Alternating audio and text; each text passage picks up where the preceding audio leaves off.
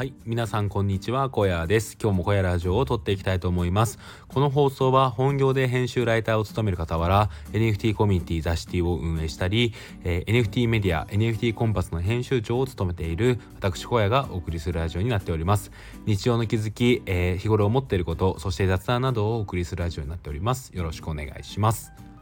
はい、えー、皆さん、えー、いかがお過ごしでしょうか？今日は10月の、えーと、12日水曜日ですね。はい、えーと、今僕は夜、えー、このラジオを撮っております、えー、一日お疲れ様でした。そして朝聞いてる人はおはようございます。はいということでですね、今日も小屋ラジオを撮っていきたいと思います。今日はですね、えっ、ー、と、最後にちょっと雑談をしたいと思いますので、よろしければ最後までお付き合いください。で、メインで話したいことなんですけど、メインは、えー、僕が、えー、話をするときに意識していることっていうことについてお話ししてみたいなと思います。はい。えっと、そうですね、僕は前職で、えー、営業をやっていたっていうこともあって、たりとかあとはですねこう大学とか高校の時とかも、えーと、自分がありがたいことにこうリーダーをやることとかが多くてで、まあ、そこでねこうメンバーの話とかをこういろいろ聞いたりとかすることがあってまあ結構いかなる時もですねこう話をすることが大事になってくる局面が多かったんですよね。で、まあ、営業であればもちろん自分の会社の商品を買ってもらうってことが大事になってくるしえーと、それまでのこう学生時代のそのリーダー経験で言えばこうメンバーにこう信頼をしてもらってよりチームとして結果を出すためには、えー、どうすればいいかっていうのをその話を通じていろいろ模索するっていうことがあったんですよね。っていう中で、まあ、ずっとこう話をするっていうことが、えー、自分にとってかなり大事になってくることが多かったんですよ。で、まあ、今であれば、えーと、インタビューですね主にはあのー、僕は今 NFT コンパスっていうメディアの方ではこうインタビュー記事を結構作っていて、まあ、そのインタビュー記事がありがたいことに結構人気で、えー、読まれるような記事になっているんですよね。でまあそういうこともあってこう今でもこう話すことっていうのは大事になっているっていうんですけど、まあ、その上でですね僕がすごい大事にしていることがあるんですよ。でこれはですねあのまあたとえ営業でなくても、えー、そしてリーダーでなくても、えー、そしてインタビューあーじゃなくても、えー、どんな人でもこう役立つものだと思いますので是非こちら、えー、覚えておいていただければなと思います。はい。なんかこう人間関係がうまくいく、えー、コツにもなってくるので、えー、ぜひ覚えておいてほしいんですけど、えっ、ー、と、何が、えー、意識してるかっていうと、えっ、と、同意ですね。同意を大事にしています。あの、え、それだけっていう感じなんですけど、まあ、この同意こそが全てなんじゃないかなっていうのをこう思っているんですよね。はい。いや、皆さん、こう、会話をする時に同意をしますか？あの、同意っていうのは、うん、そうなんだとか、えー、それでとか、え、それでどうなったの？みたいな、そういう、こう、話を先に進めるような、えー、ことですね。うん。でよくねこれはあの、まあ、性別で分けるのもどうかとは思うんですけどよく、えーと、これができないって言われるのが男ですね。男はなんか正論も言ってしまうっていうのがあってなんか例えばこう夫婦喧嘩とか、えー、カップルの喧嘩とかで、えー、彼女が怒る時っていうのはなんかその相談をしてその女女性側がですねあのこう相談をした時にそれに対して男性側っていうのが、えーと、正論を言ってしまうっていうのがよくありますよね。で聞きたかったのはそんなことじゃないみたいな感じで、えーと、会話としてこうなんですかねあのギクシャクしちゃってより喧嘩になって発展してしまうみたいなのがあるんじゃないかなと思うんですけど、うん、まあなんかだから男性は同意しましょうみたいなことが言われると思うんですがうん、まあ、まあ、これもそうですよね。これも大事かなと思うんですけど、まあ、それ以外にもね、やっぱり同意っていうのは、たとえその男性間のコミュニケーションであっても大事になってくるかなと思います。はい。で、まあ、同意をすると、なんでいいかっていうことなんですけど、こう、会話を前進させることができるんですよね。あのこう例えば正論を言うっていうのは、えー、逆にブレーキをかけてしまうことだと思うんですよね。えーと、そこで、えーと、相手がよりいろんな引き出しからこう情報を引き出そうとしている中で、えー、そこを止めてしまうっていうのが、えー、正論を言ってしまう、えー、自分の中で正しいと思う意見を言ってしまうっていうことだと思うんですよね。でそこからは、えーと別の方向にこう話が進んでしまって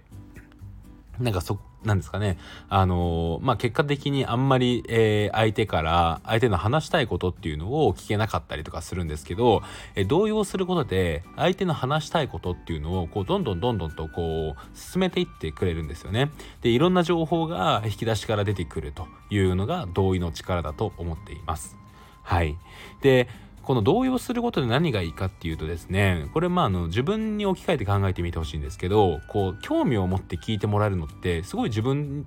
にとってはこう嬉しくないですかね。であもっとこの人に話したいとかあのこういう話もしてみたいっていうことを思うと思うんですけどそうやっていくとこう自分の中でいろいろ考えていることとかどんどん話しちゃいませんか？でこれが、えーと、すごい大事なんですよねあの聞き手側にとっては。でそうやって聞くことによってえっ、と何ですかねよりこう親密度を深められますし例えばインタビューであればそれが、えー、まだ世に出ていない情報だったりとかもしてくるんですよね。うん